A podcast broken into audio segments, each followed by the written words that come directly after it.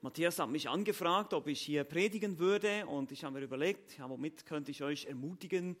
Ähm, und ich dachte einen Text aus dem ersten Korintherbrief in Kapitel 3, wo es um feuerfesten Dienst geht. Ja, wir sind gerade im Moment in einer schwierigen Situation. Wir werden herausgefordert, als Christen über den christlichen Dienst nachzudenken. Wir werden herausgefordert in den, durch verschiedene Nachrichten, auch kritische Äußerungen über die, momentan, äh, über die momentane Krise, die gerade jetzt am Laufen ist, schon seit einem Jahr.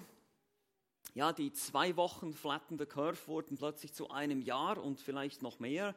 Und es gibt Einschnitte auch in die Gottesdienste und so weiter. Es gibt viel Diskussion, viel Debatten zurzeit.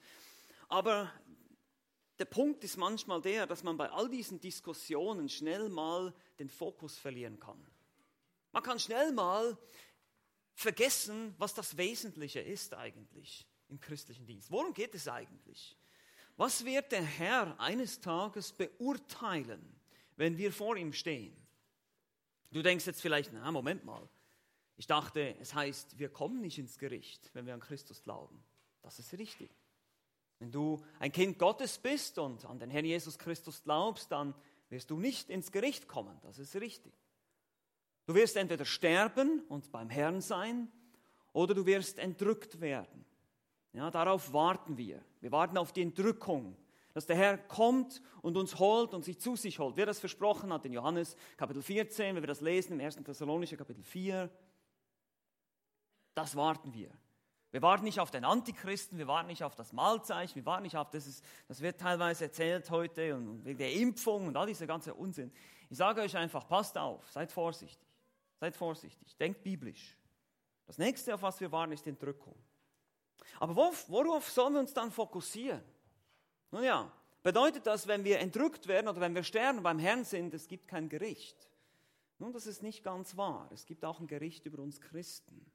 Aber es ist nicht ein Gericht über Sünde, weil die Sünde, die wurde bezahlt am Kreuz. Wir nennen das auch das Preisgericht. Eine Art Preisverleihung wird es geben. Und deshalb ist es nicht einfach so, dass du sagen kannst als Christ, naja, es kommt nicht so ganz darauf an, wie ich gelebt habe, was ich getan habe oder wie ihr, wie wir als Gemeinden gelebt haben, wie wir unseren Dienst aufgebaut haben, nach welchen Maßstäben wir unseren Dienst ausgerichtet haben. Das spielt eine sehr große Rolle. Eines Tages, als wir gerade aus unserer Wohnung rauskamen und rausgehen wollten, wir wohnen im elften Stock. Wir haben da in einem Plattenbau, wir haben nicht so viel Platz. Wir haben keinen Keller, wo wir unsere Sachen hinstellen können, nur so einen kleinen Raum auf der Etage. Deshalb mussten wir unsere Fahrräder unten in, der zehnten Etage parken und abstellen. Kommt uns der Hausmeister entgegen und drückt uns einen Brief in die Hand und sagt, hey, ihr könnt die Fahrräder hier nicht mehr länger abstellen. Das geht nicht. Die Nachbarn haben reklamiert. Und ich habe gedacht, naja, warum denn? Nun, Stichwort Feuersicherheit ja, Brandschutz. Ja, ihr dürft nicht irgendwelche Gegenstände da im Haus stehen lassen. Und deshalb mussten wir dann unseren kleinen Keller, den wir hatten, der da auf derselben Etage ist, einen kleinen Raum umbauen, Haken in die Wand machen, also wir die Fahrräder irgendwie reinstellen und reinhängen können. Aber so ist es heute. Feuersicherheit. Die Menschen wünschen sich Sicherheit, feuerfeste Türen, Feuerlöscher gibt es, es gibt Brandschutzvorschriften, es gibt sogar feuerfeste Anzüge. Aber wünschen wir uns als Christen auch einen feuerfesten Dienst? Wie gesagt, wir kommen nicht ins Gericht, wenn wir an Christus glauben, wir werden beurteilt werden. Und es wird in dieser Textstelle, die wir heute gemeinsam anschauen, wird es beschrieben wie eine Feuerprüfung, wie eine Feuerprobe. Was wertlos ist, wird verbrennen. Was wertvoll ist, wird Bestand haben. Das ist, was es bedeutet. Und Paulus musste das insbesondere der Gemeinde in Korinth beibringen. Weil die Korinther, die hatten, ich will nicht nur sagen ein riesiges Problem, die hatten mehrere riesige Probleme, wie ihr wisst. Wenn ihr den Korintherbrief mal durchgelesen habt, werdet ihr schnell feststellen, das war keine vorbildliche Gemeinde, die hatten alles Mögliche an Schwierigkeiten. Sie hatten Schwierigkeiten mit der Lehre der Auferstehung Aufgrund ihres griechischen Denkens dachten sie, es kann doch nicht sein, dass wir körperlich auferstehen, weil die Griechen hatten immer ein Problem mit allem Materiellen, das war schon immer so ihr Ding. Das ist so geistlich alles und der Geist steht über der Materie. Habt ihr vielleicht auch schon mal gehört, heute ist ganz aktuell. Und so haben sie eine, aber sie lebten eine Art realisierten Eschatologie. Sie dachten, sie seien irgendwie geistlich schon angekommen. Davon lesen wir in Kapitel 4. Eine Art früher Gnostizismus breitete sich in der Gemeinde aus. Es gab Unmoral, schreckliche Unzucht, lesen wir Kapitel 5 und Kapitel 6. Und Paulus musste diese menschliche Weisheit korrigieren, weil das war ihr Problem. Das Problem war nicht, dass die Gemeinde in Korinth war, aber das Problem war, dass die Welt in der Gemeinde war oder Korinth in der Gemeinde war. Sie haben die Philosophien, den Pluralismus, das Wettkampfdenken der Korinther. Es gab, unweit davon gab es die isthmischen Spiele, Sportwettkämpfe. Und es gab viel Konkurrenzdenken, es gab viele Religionen, es war eine große Handelsstadt, da kam alles Mögliche zusammen. So ähnlich wie Berlin wahrscheinlich, ne? oder noch schlimmer. Es gab Tempel mit Tempelprostituierten. Man konnte da hingehen zu einer Prostituierten, um Gott anzubeten, diese Götzen anzubeten. Und für die Korinther war das kein Problem, weil was ich in meinem Körper mache, das hat keinen Einfluss auf meinen Geist. Also kann ich zu dieser Prostituierten gehen, ein bisschen Spaß haben, es war kein Problem, es ist wie Essen und Trinken. So dachten diese Leute, Christen, wohlverstanden. Paulus sagt, ihr habt ein riesiges Problem. Ihr habt echt ein riesiges Problem hier. Und euer größtes Problem ist, dass ihr euch von der Welt sagen lasst, wie ihr den Dienst in der Gemeinde gestalten sollt. Hm. Aktuell, oder? Paulus musste diese menschliche Weisheit korrigieren. Paulus wurde auch kritisiert, weil sein Evangelium zu einfach war. Paulus, du musst ein bisschen, du musst ein bisschen anders zu uns reden, zu den Griechen. Wir sind Rhetoriker-Fans, wir sind Fans von Philosophen und großen Rednern. Du kannst sie nicht einfach ankommen mit dieser simplen Botschaft. Du musst die ein bisschen aufpeppen, ein bisschen modifizieren, ein bisschen moderner machen, ein bisschen cooler machen. Aktuell, ja, sehr aktuell. Paulus sagt, nee, mache ich nicht. Ich komme zu euch und predige Christus als den Gekreuzigten. Eine Torheit, wie es in Kapitel 1, Vers 18 heißt. Eine Torheit denen, die verloren gehen. Aber für uns ist es eine Gotteskraft. Wie gesagt, die Korinther stritten sogar, wer der bessere Redner war. Paulus hat einen Dienst getan, er hat die Gemeinde gegründet, dann musste er Korinth verlassen, dann kam Apollos, ein weiterer Diener, und Petrus war auch noch involviert. Da wurden die miteinander verglichen. Und da gab es verschiedene Parteien in dieser Gemeinde. Da gab es die, die Paulus-Partei und da gab es die Apollos-Partei. Das waren die einen waren Fan von diesem Redner, die anderen, das war sowieso ein Star-Kult. Also wenn wir heute vielleicht gewisse Redner über andere äh, präferieren, bevorzugen, und das führte zu Streit und Debatten. Ich gehöre zu Paulus, ich gehöre zu Apollos, lesen wir im Kapitel 1, Vers 12. Und Paulus muss sagen, Leute, Leute, Leute, ihr seid unreif. Ihr seid fleischlich. Kapitel 3 sagt er, ihr seid fleischlich, ihr seid unreif. Euer Problem ist, ihr lasst die Welt, die Philosophien, die um euch herum sind in eurer Kultur, diktieren, wie ihr euren Dienst in der Gemeinde gestaltet. Wir brauchen keine Redekunst. Wir brauchen keine Philosophie. Wir brauchen keine Menschenweisheit. Wir brauchen keine Psychologie. Wir brauchen nichts dergleichen. Wir brauchen nur das Wort Gottes.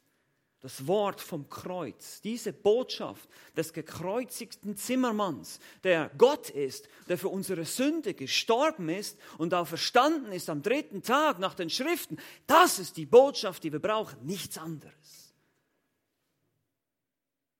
Ihr seid unreif. Und so muss er sie daran erinnern, dass es eines Tages ein Gericht geben wird, eine Preisverleihung. Ihr werdet eines Tages beurteilt werden, aber dieser Maßstab, nach dem ihr beurteilt werdet, ist nicht so, wie ihr euch das vielleicht vorstellt eben nach euren weltlichen Maßstäben, die ihr jetzt gerade hier auch an mich heran, an, an mich ansetzt, mich Paulus, wie ihr mich beurteilt, nach meiner vielleicht nicht so gerade geschickten Rede, nach meinem etwas schwächlichen Auftreten. Man geht davon aus, dass Paulus ja viele Krankheiten hatte und solche Sachen. Er war nicht so der, der Schönling wahrscheinlich, ja, es war nicht so der Mr. Hero, der sah nicht so super aus. Nach den weltlichen Maßstäben, wie ihr mich beurteilt, da, da wird der Herr, das wird der Herr nicht tun. Er wird ganz andere Dinge beurteilen. Und die wollen wir uns jetzt heute anschauen. Wie gesagt, drei Voraussetzungen für einen feuerfesten Dienst? Wie sieht es bei dir aus? Wie sieht es bei euch aus? Bei uns aus? In den Gemeinden, in eurer Gemeinde, in unserer Gemeinde? Was sind die Dinge, diese, diese Kriterien, nach denen beurteilt wird? Nun lasst uns im 1. Korinther Kapitel 3 die Verse 10 bis 17 gemeinsam lesen.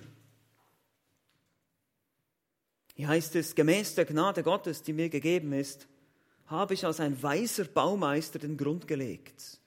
Ein anderer aber baut darauf, jeder aber gebe acht, wie er darauf baut. Denn einen anderen Grund kann niemand legen, außer dem, der gelegt ist, welcher ist Jesus Christus. Wenn aber jemand auf diesem Grund Gold, Silber, kostbare Steine, Holz, Heu, Stroh baut, so wird das Werk eines jeden offenbar werden. Der Tag wird es zeigen, weil es durchs Feuer geoffenbart wird. Und welcher Art das Werk eines jeden ist, wird das Feuer erproben. Wenn jemand das Werk, das er darauf gebaut hat, bleibt, so wird er Lohn empfangen. Wird aber jemand das Werk verbrennen, so wird er Schaden erleiden. Er selbst aber wird gerettet werden, doch so wie durchs Feuer hindurch. Wisst ihr nicht, dass ihr Gottes Tempel seid und dass der Geist Gottes in euch wohnt? Wenn jemand den Tempel Gottes verderbt, den wird Gott verderben. Denn der Tempel Gottes ist heilig und der seid ihr bis hierher. Wie gesagt, drei Voraussetzungen haben wir hier für einen feuerfesten Dienst. Wir haben erstens das richtige Fundament, zweitens das richtige Material und drittens der nötige Respekt. Lass uns das gemeinsam anschauen. Drei Voraussetzungen. Die erste ist, das richtige Fundament. In den ersten zwei Versen, Vers 10 bis 11, finden wir das.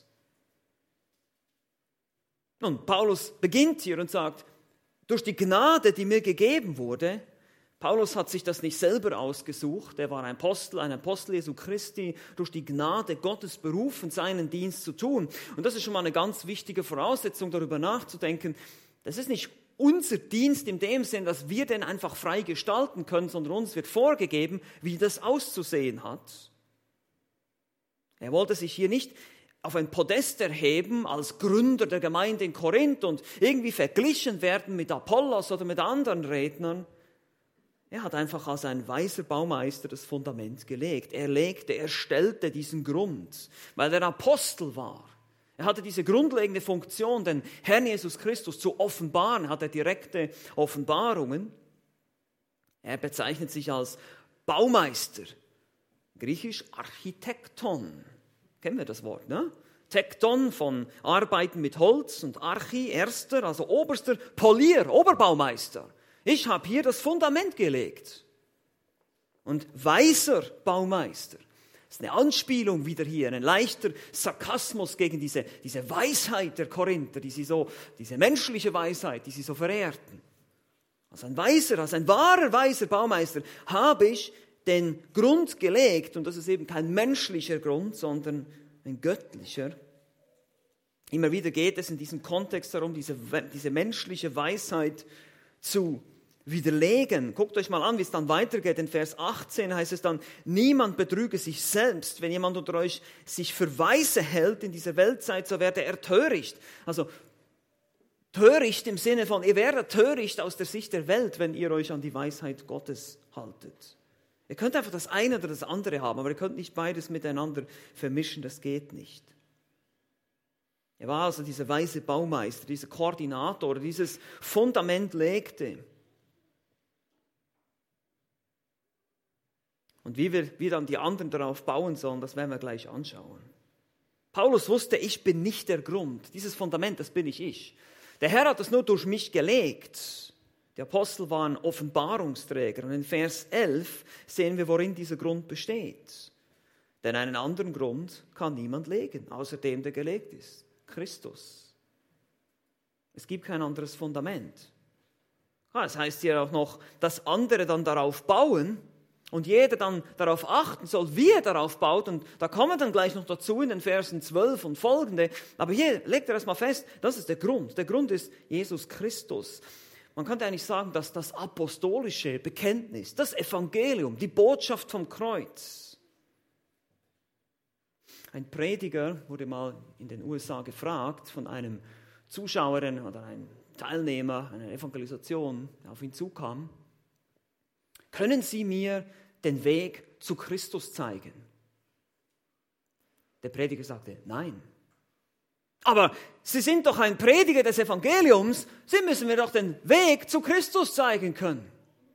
Dann sagte er, ja, das stimmt, ich bin ein Prediger des Evangeliums, aber ich zeige Ihnen nicht den Weg zu Christus. Den Weg zu Christus gibt es nicht, denn Christus ist der Weg. Er ist der Weg, er ist das Fundament. Er selbst, seine Offenbarung, alles was er ist, alles was er gelehrt hat, dieses, was auch die Apostel uns offenbart haben, was wir hier in der Schrift finden, das ist der Weg, das ist das Fundament, das ist der Grund, auf dem wir stehen. Und das ist die erste Voraussetzung, um einen feuerfesten Dienst zu haben. Du musst dich erstmal auf das richtige Fundament stellen. Denn es gibt offenbar kein anderes. Die Frage ist, stehst du auf dem richtigen Fundament? Auf dem Bekenntnis, auf, dem, auf der apostolischen Lehre, eben nicht vermischt mit irgendwelchen menschlichen Ideen, sondern das reine, das klare, das simple Evangelium. Christus gestorben am Kreuz, auferstanden. Vergebung der Schuld, Verdorbenheit des Menschen, ewiger Himmel, ewige Hölle. Predigen wir diese Wahrheiten? Wenn nicht, stehen wir auf dem falschen Fundament. Nicht auf diesem Bekenntnis. Also das ist die erste Voraussetzung das richtige Fundament. Die zweite ist das richtige Material. In Versen 12 bis 15, jetzt kommen wir so langsam rein. Wie, wie bauen wir denn jetzt da drauf, auf dieses Fundament, das Paulus und die Apostel gelegt haben? Ein für alle Mal übrigens, das ändert sich nicht.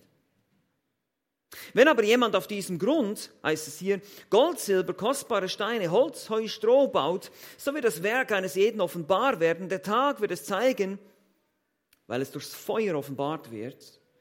Und welcher Art das Werk eines jeden ist, wird das Feuer erproben. Wenn jemand das Werk, das er darauf gebaut hat, bleibt, so wird er Lohn empfangen. Wird aber jemand das Werk verbrennen, so wird er Schaden erleiden. Er selbst aber wird gerettet werden, doch so wie durchs Feuer hindurch. Das Fundament ist wichtig, aber wie man drauf baut, ebenfalls. Wenn aber jemand auf den Grund baut, hier wörtlich den Grund eigentlich.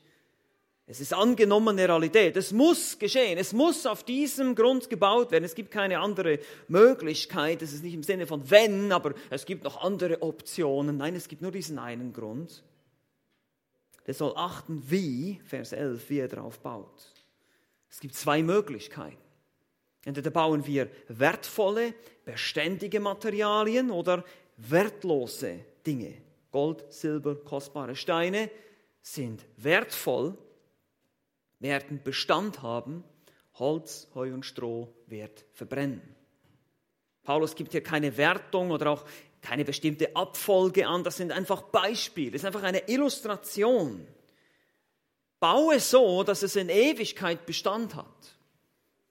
Gemeindedienst. In diesem Kontext hier geht es natürlich vor allem um den Dienst der Gemeinde, aber das können wir natürlich auch auf unser persönliches, christliches Leben übertragen. Worauf baust du? Worauf baue ich? Zum Beispiel in der Evangelisation. Vertraue ich da auf meinen Verstand, auf meine Argumente, auf, auf meine Weisheit, auf, auf meine Schlauheit oder ist es wirklich das Wort Gottes? Predige ich das Wort? Lese ich die Bibel vor und erwarte von Gott, dass er wirkt? Nicht, dass meine Weisheit das erledigt. Man kann auf das Evangelium der Weisheit Gottes nicht mit Menschenweisheit bauen. Kann man nicht. Kann man schon, aber es geht schief. Verse 13 bis 15 erklären die Warnung aus Vers 10. Ein jeder gebe Acht darauf. Gebe Acht, gib Acht, pass auf. Weil es wird das Werk eines jeden eines Tages vor Christus erscheinen und es wird wie durchs Feuer offenbar werden, der Tag hier. Das ist dieser große, nicht vom großen weißen Thron wird hier gesprochen, vom Endgericht, sondern von diesem Preisgericht, das nach der Entrückung äh, stattfinden wird. Das Bild, das hier verwendet wird, ist das Bild eines Richterstuhls bei Wettkämpfen, bei Sportwettkämpfen, wo verschiedene Ehrenkränze verteilt werden. Das ist dieses Preisgericht. Kein Gericht über Sünde, sondern über Treue und Dienst auf Erden. Das soll uns anspornen, das soll uns nicht entmutigen, das soll uns anspornen. Sagen, hey, es lohnt sich. Es lohnt sich hier auf Erden, dem Herrn wirklich konsequent nachzufolgen. In 2. Korinther Kapitel 5, Vers 10 heißt es, denn wir alle müssen vor dem Richterstuhl des Christus offenbar werden, damit jeder das empfängt, was er durch den Leib gewirkt hat, es sei gut oder böse, oder besser gesagt hier gut oder schlecht. Dieser Richterstuhl, wurde gesagt, bei Sportwettkämpfen, ich habe schon erwähnt, die isthmischen Spiele, etwas ähnliches wie die Olympischen Spiele, waren, fanden nicht unweit von Korinth statt. Da gab es Boxwettkämpfe, da gab es äh, Rennen, also Laufen in, in, in, der Rennbahn und so weiter. Diese, teilweise greifte diese Illustration auch auf, Paulus weil das im Umfeld der, der Korinther bekannt war. Heute hier in Deutschland müssen wir wahrscheinlich Fußball als Beispiel nehmen, ja, weil die, die Deutschen sind ja so Fußballfans. Ne? Und, und das ist genauso, benutzt er die, die Beispiele aus der Kultur, die sie kennen, um ihnen zu zeigen, was in der geistlichen Welt eines Tages geschehen wird. Aber zurück hier im 1. Korinther, Kapitel 3, Vers 13, dieser Tag, an dem Jesus seine Ehrenkränze verteilt, der wird es zeigen, der wird es deutlich machen. Und das Feuer hier ist ein Sinnbild für Reinigung, für Prüfung, und das wird es erproben, dokimazo, testen, sozusagen auf Reinheit prüfen. Ja, so muss man sich das vorstellen, wie so im, im Schmelzofen, wo die Schlacke entfernt wird. Und da wird man sehen, nach welcher Art, nach welcher Qualität euer Werk, jetzt hier in dem Kontext, Paulus schreibt den Korinthern, dann die Beschaffenheit, was die Beschaffenheit von diesem Dienst sein wird. Die Korinther verstanden sehr gut, wovon Paulus spricht. Denn die Häuser in Korinth zu der Zeit waren aus gemischtem Material gebaut. Es ist interessant, Korinth wurde zerstört 146 vor Christus und dann wieder neu aufgebaut und florierte dann erst als römische Kolonie 44 nach Christus. Und Gelehrte vermuten, dass da Gebäude standen, die behelfsmäßig teilweise dann mit Lehm und Strohdächern ähm, gefixt, wie sagt man, geflickt wurden wieder aufgebaut wurden. Und wenn man jetzt sich vorstellt, ein Feuer in einer solchen Stadt, da würden dann diese Teile, die eben nur so draufgesetzt waren, so Provisorien waren, die wurden weg, die würden wegbrennen. Und was noch festes Gestein war, oder eben auch die Tempel, vermutet man, waren eben teilweise mit Gold, Silber und solchen Materialien verziert, die würden stehen bleiben. Also ein Bild, das direkt aus der Kultur der Korinther kam, was die, was die Korinther sehr gut verstehen konnten, benutzt er hier. In Versen 14 und 15 bringen wir schließlich, kommt er zur Schlussfolgerung und sagt, wie gesagt, wenn jemand, wenn, jemand das Werk bleibt, so wird er Lohn empfangen. Nun, was wird dieser Lohn sein? Wir wissen es nicht genau. Einige neutestamentliche Stellen deuten zum Beispiel auf Herrschaftsbereiche auf der neuen Erde hin, Lukas 19, zehn Städte, fünf Städte, aber das wissen wir nicht so genau. Aber wie gesagt, die Idee ist eher hier von Sportwettkämpfen eine Art Auszeichnung. Wird aber jemand das Werk verbrennen, indem er weiterhin auf seine eigene menschliche Weisheit baut, wird er Schaden leiden, geschädigt werden. Nicht zur Verdammnis, das muss immer wieder betont werden. Hier geht es nicht um die Verdammnis, hier geht es einfach um einen gewissen, eine gewisse Einbuße, weniger Belohnung. Man könnte sagen, die Person wird zwar gerettet, aber mit Brandgeruch kommst du durch in den Himmel. Ja, stellt euch das mal vor. Ich meine, ihr steht vor dem Thron, vor dem Herrn Jesus und er guckt euch an und sagt, naja, dann komm halt. Ah, das wollt ihr nicht hören, oder? Ihr wollt doch hören, gut gemacht, treuer Knecht. Und genau das ist die Idee hier. Das ist vielleicht sogar ein etwas beschämender Prozess für einige. Mit Brandgeruch wirst du gerettet. Das muss nicht sein. Wir wollen einen feuerfesten Dienst. Wir wollen auf das richtige Fundament bauen. Natürlich, du musst erst mal gläubig sein, du musst erst mal Christus kennen, damit du nicht ins ewige Feuer geworfen wirst. Aber dann, wenn du Christ bist und Jesus nachfolgst, musst du nach seinen Spielregeln spielen. Und die findest du hier im Wort Gottes und sonst nirgends. Findest du nur hier. Und zwar alles, was er geschrieben hat. Alles, was durch den Geist inspiriert hier niedergeschrieben wurde, das ist für uns Gesetz, das ist für uns Regel, wie wir unseren Dienst aufbauen. Wie wir evangelisieren, wie wir versuchen, die Menschen zu erreichen, wie wir versuchen, den Missionsbefehl zu erfüllen, wie wir die Gemeinden strukturieren, wie wir Älteste einsetzen und so weiter. Das entnehmen wir alles hier. Und es gibt so viel, was heute davon abweicht. Plötzlich werden Frauen ordiniert als Älteste und alles Mögliche wird gemacht heute, alles wird angepasst. Gottesdienste werden zu Entertainment, Konzerten und so weiter und so fort. Das Wort Gottes wird nicht mehr gepredigt oder du darfst über alles predigen, aber nicht über 20 Minuten. Ja, das ist, all diese Dinge, all diese Anpassungen sind Menschenweisheit. Und es wird puh, verbrennen. Es wird verbrennen. Es ist nichts wert. Weil es wurde nicht so gemacht, wie es hier steht. Gott akzeptiert nichts anderes, nur das ist Gold und Silber und Edelsteine. Und jetzt kommt noch das Motiv. Wir haben ja drei Voraussetzungen. Wir haben gesehen, wir haben erstens das, das richtige Fundament, zweitens haben wir das richtige Material, was wir darauf bauen müssen. Und jetzt haben wir noch den dritten Punkt, den ich der nötige Respekt nenne. Die Verse 16 bis 17. Wisst ihr nicht, dass ihr Gottes Tempel seid und dass der Geist Gottes in euch wohnt? Wenn jemand den Tempel Gottes verderbt, dann wird Gott verderben, denn der Tempel Gottes ist heilig und der seid ihr. Paulus macht nun deutlicher, was für ein Gebäude sie eigentlich bauen hier in diesem Sinnbild. Nicht irgendeins, sondern den Tempel Gottes. Und der seid ihr selbst. Natürlich ist es nicht mehr ein Tempel wie im alten Bund aus Stein, sondern wir sind jetzt lebendige Steine. Tempel, das Wort hier Naos, eigentlich Heiligtum.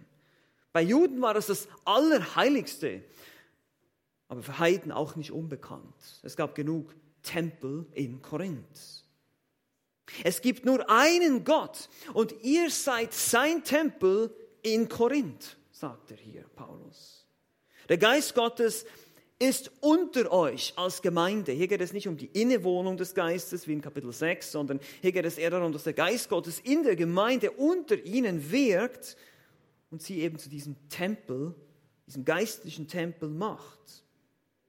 Und wenn jemand diesen Tempel verderbt, oder dabei ist, ihn zu verderben, mit dieser Menschenweisheit, mit diesen Ideen, Philosophien, mit diesen falschen Ideen, die aus der Welt in die Gemeinde hineingekommen sind, hier in Korinth, hier kommt eine ernste Warnung. Wer dies versucht, wer versucht, das, das Christentum zu verbessern, ich würde mal sagen verschlimmbessern, durch Philosophie und leeren Betrug, den wird Gott verderben, heißt es hier. Einige Ausleger denken, es ist ewiges Verderben, welches solchen die Gemeinde zerstören. Aber ich denke, es ist eher in diesem Kontext eher das körperliche Verderben, den wir Gott wegnehmen. Wir finden im Korintherbrief später, im Kapitel 11, Vers 30, nochmal eine solche Aussage, dass Paulus sagt, weil sie das Mahl des Herrn nicht richtig gefeiert haben, sind viele entschlafen. Es sind einige gestorben. Gott nimmt sie gnädigerweise physisch hinweg, damit sie nicht noch mehr Schaden anrichten. Aber Gott wird sie wegnehmen. Es ist eine Art Zuchtmaßnahme hier für seine Kinder. Wir finden auch ein Beispiel in Apostelgeschichte 5 mit Hananias und Sapphira, die gleich tot umfallen in der Gemeinde. Gott nimmt sie weg. Warum?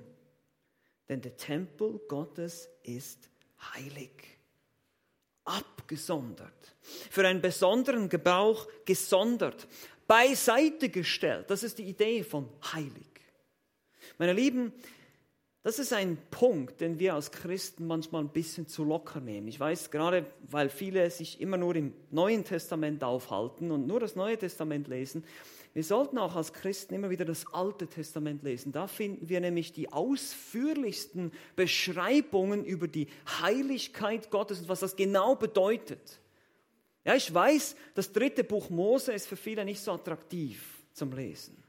Aber gerade im dritten Buch Mose finden wir, 2. Mose 25 beginnt das eigentlich schon und zieht sich durch bis 4. Mose 10. Das ist eigentlich der Kern des Pentateuch, der fünf Bücher Mose. Da geht es vor allem um die Heiligkeit Gottes. Heiligkeit Gottes. Wie kann sich ein sündiger Mensch einem heiligen Gott nähern? Es gibt unreine Dinge und reine Dinge.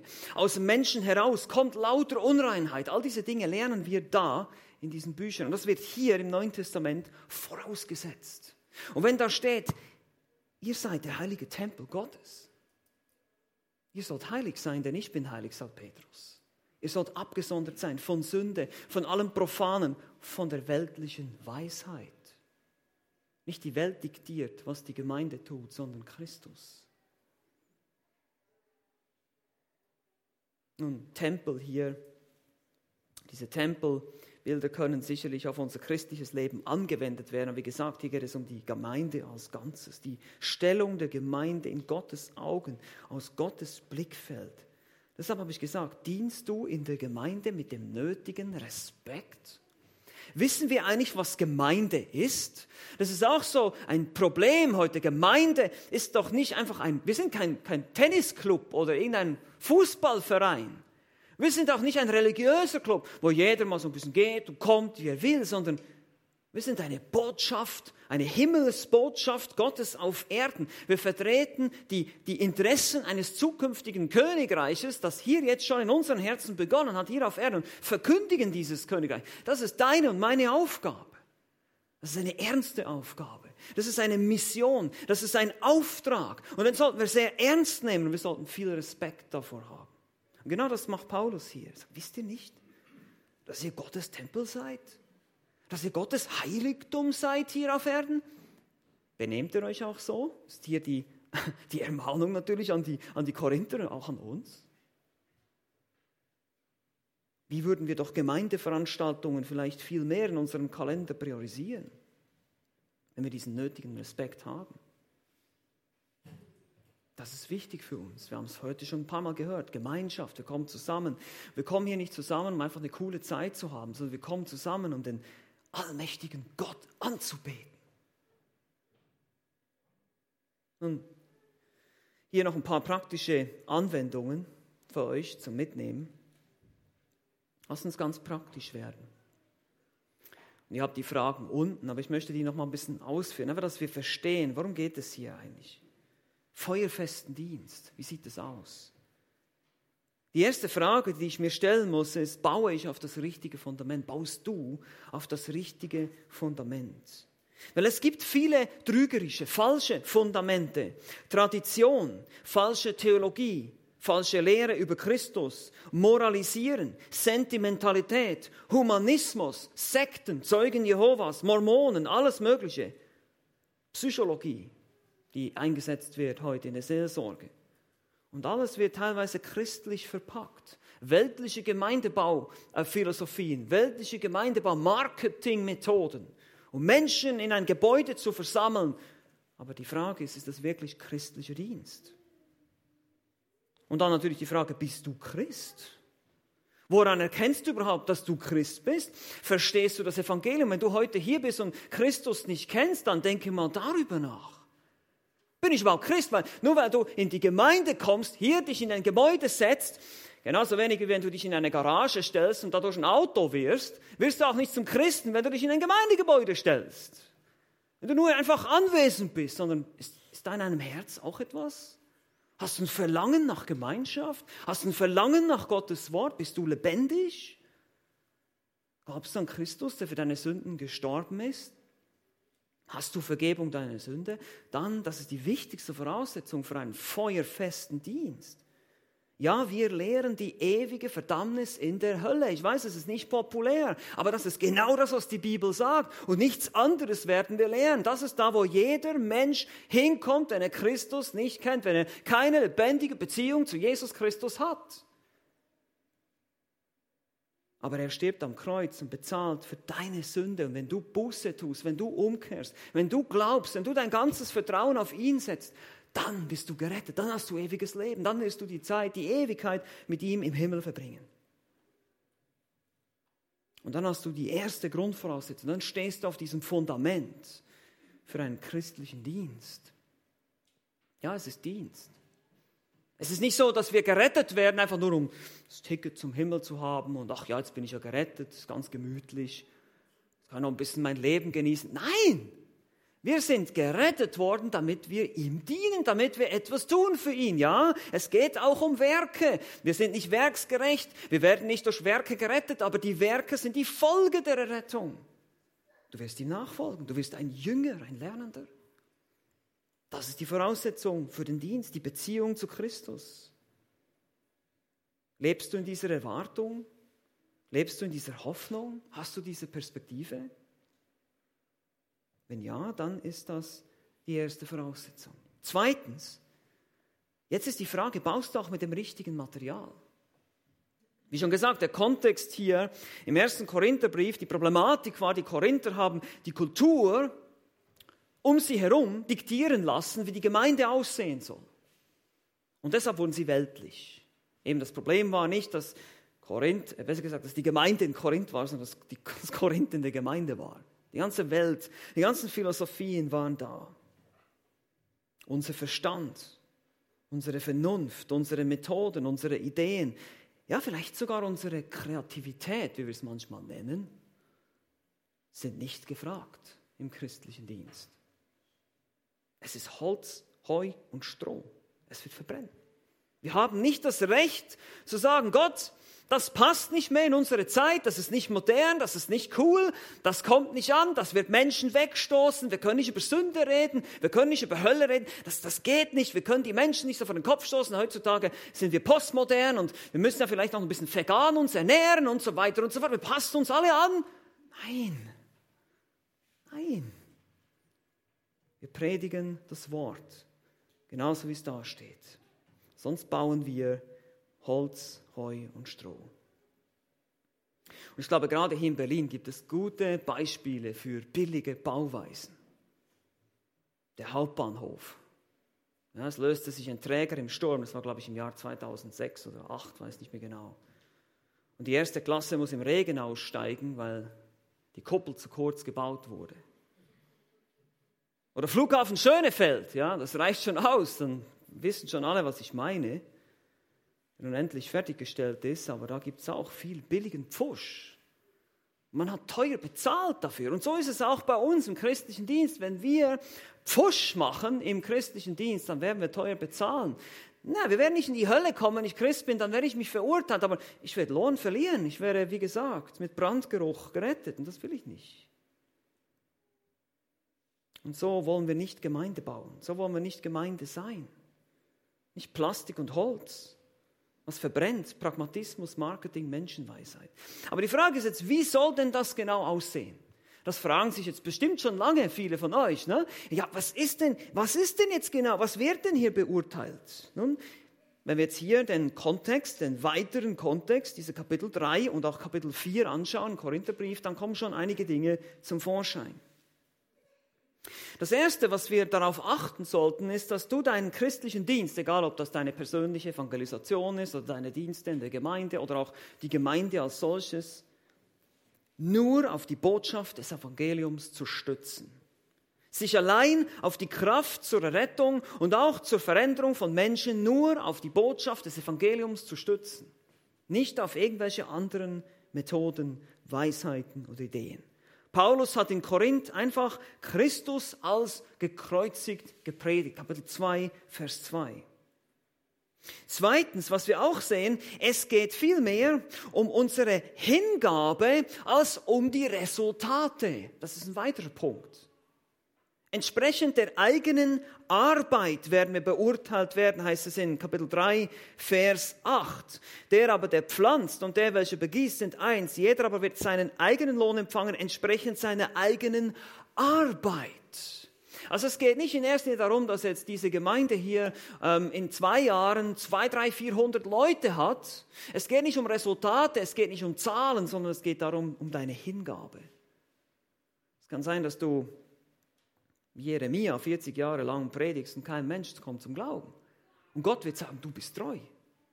Es geht nicht um Zahlen, es geht nicht um Resultate. Wir sind nicht resultatorientiert, sondern es geht hier um unsere Hingabe an ihn. Das wird beurteilt werden. Wie konsequent war ich in meinem christlichen Leben? Wie konsequent bin ich nachgefolgt? Und dann drittens, was wir auch sehen hier, der Herr wird auch Treue bewerten.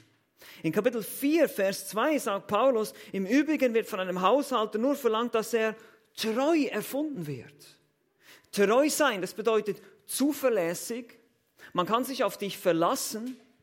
Du hast genau das getan, was du tun solltest. Eben, wir haben nicht angefangen herumzuspielen und die Bibel irgendwie anzupassen, sondern genau das hat Paulus auch nicht getan. Er hat gesagt, nein, ich war treu. Ich habe das vom Herrn empfangen und ich habe es euch genau so eins zu eins weitergegeben. Das ist wie mit einem Kellner, der hat auch die Aufgabe, das Essen vom Koch zu nehmen und zum Tisch zu bringen. Ja, der macht nicht unterwegs noch ein bisschen Salz rein, ein bisschen, ein bisschen verbessern und dann. Nein, nein, nein, nein, nein, nein, bloß nicht. Das Essen ist wunderbar. Es ist genau das, was die Menschen brauchen, was wir hier in der Schrift finden. Und genau das servieren wir ihnen genauso eins zu eins. Das ist Treue. Das ist Treue. Wir vermischen es nicht mit menschlicher Weisheit. Wir versuchen es nicht attraktiver zu machen. Das können wir nicht. Das Evangelium Jesu Christi ist nicht attraktiv für den sündigen Menschen und das wird es nie sein. Es wird es nie sein. Es war es damals nicht und es wird es heute nicht sein und es wird es auch noch in 300 Jahren nicht sein, wenn die Welt denn noch so lange existiert überhaupt. Viertens, wir sind immer noch bei der zweiten Sache hier, wenn es darum geht, wie wir bauen, wie, wie sollen wir, welches Material. Viertens, wir sehen auch die Motive hier in diesem Kontext. Seht ihr das in Kapitel 4, Vers 5? Darum richtet nichts vor der Zeit, bis der Herr kommt, der auch das im Finsteren Verborgene ans Licht bringen und die Absichten der Herzen offenbar machen wird, denn dann wird jedem das Lob von Gott zuteil werden. Gott wird also auch deine Motive, dein Herz beurteilen. Das wird entscheidend sein. Mit welchem Motiv habe ich gedient in der Gemeinde? Mit welchem Motiv habe ich evangelisiert, Musik gemacht? Damit mich die Menschen sehen, applaudieren oder dass ich wirklich dem Herrn diene, weil ich ihn liebe. Diese Motive, die müssen wir immer wieder prüfen, müssen wir immer wieder neu dem Herrn anbefehlen. Es kann sein, dass sich jemand ins Zeug legt, aber das tut er vielleicht mit den falschen Motiven. Deshalb müssen wir vorsichtig sein.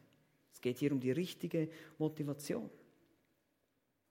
Also seht schon, es geht hier um ganz andere Maßstäbe, die der Herr be bewerten wird, als wir das vielleicht so auf den ersten Augenblick denken. Und dann letztens die dritte Frage hier noch, baust du auch mit dem rechten Respekt? Wir lesen in Sprüche 1, Vers 7, die Furcht Gottes ist der Anfang aller wahrer Weisheit und Erkenntnis. Die Frage ist einfach nur, wissen wir eigentlich, wer unser Herr ist?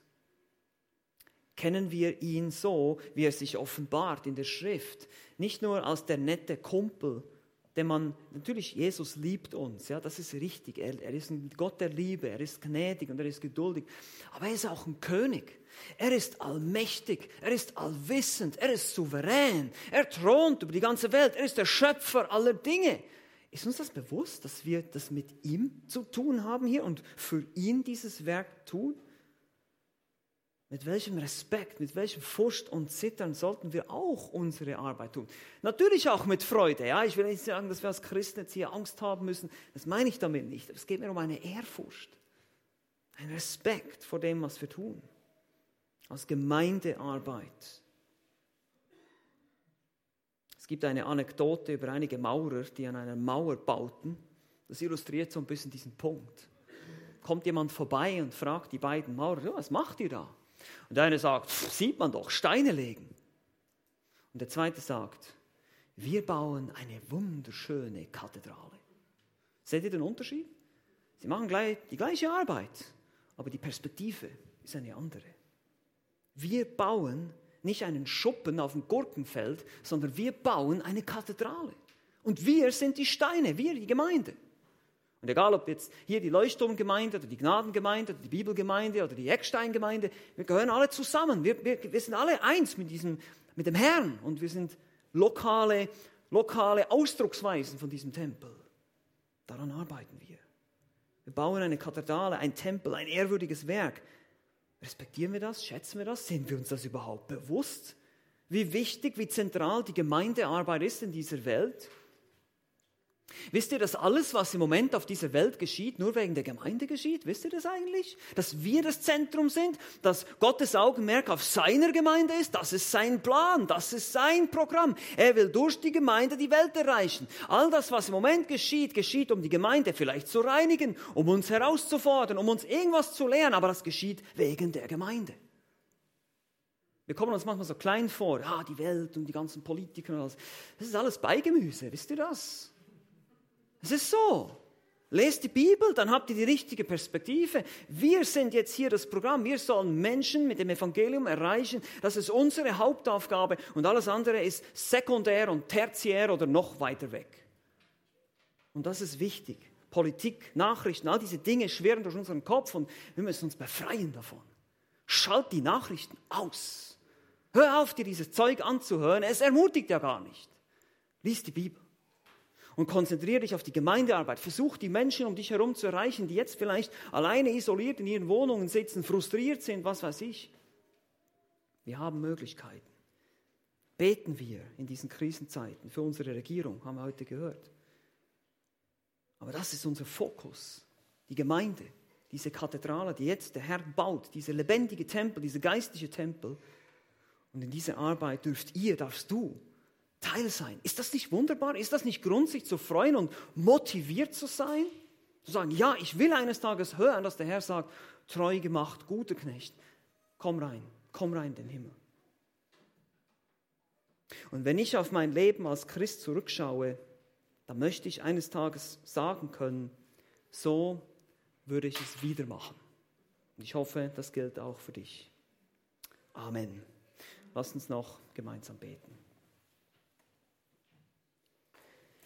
Vater im Himmel, ich danke dir für den Ansporn, den du uns gibst in deinem Wort, das Bewusstsein, dass wir als Gemeinde Jesu Christi nicht zum Selbstzweck hier auf dieser Erde existieren, sondern dass du uns erwählt hast vor Grundlegung der Welt, uns dazu bestimmt hast, in deiner Gemeinde zu dienen. Dass es ein großes Vorrecht ist, ein großes Privileg, zu deiner Gemeinde zu gehören, in deiner Gemeinde zu dienen und dein wunderbares Evangelium in dieser Zeit, in dieser Welt, in dieser kaputten, zerstörten und von Sünde ähm, verzerrten Welt zu verkündigen, die Erlösungsbotschaft. Und ich danke dir auch für die Geschwister, die hier sind. Danke dir für die Leuchtturmgemeinde, die du baust hier an diesem Ort. Ich bete auch für den Segen. Danke, dass sie hier deinen Dienst tun, den du ihnen gegeben hast und dein Wort treu verkündigen. Und mögest du uns weiter anspornen, ermutigen, diesen Dienst treu zu tun. Jeder da, wo er ist, jeder an der Stelle mit den Gaben, wo er dient. Danke für deine Güte. In Jesu Namen.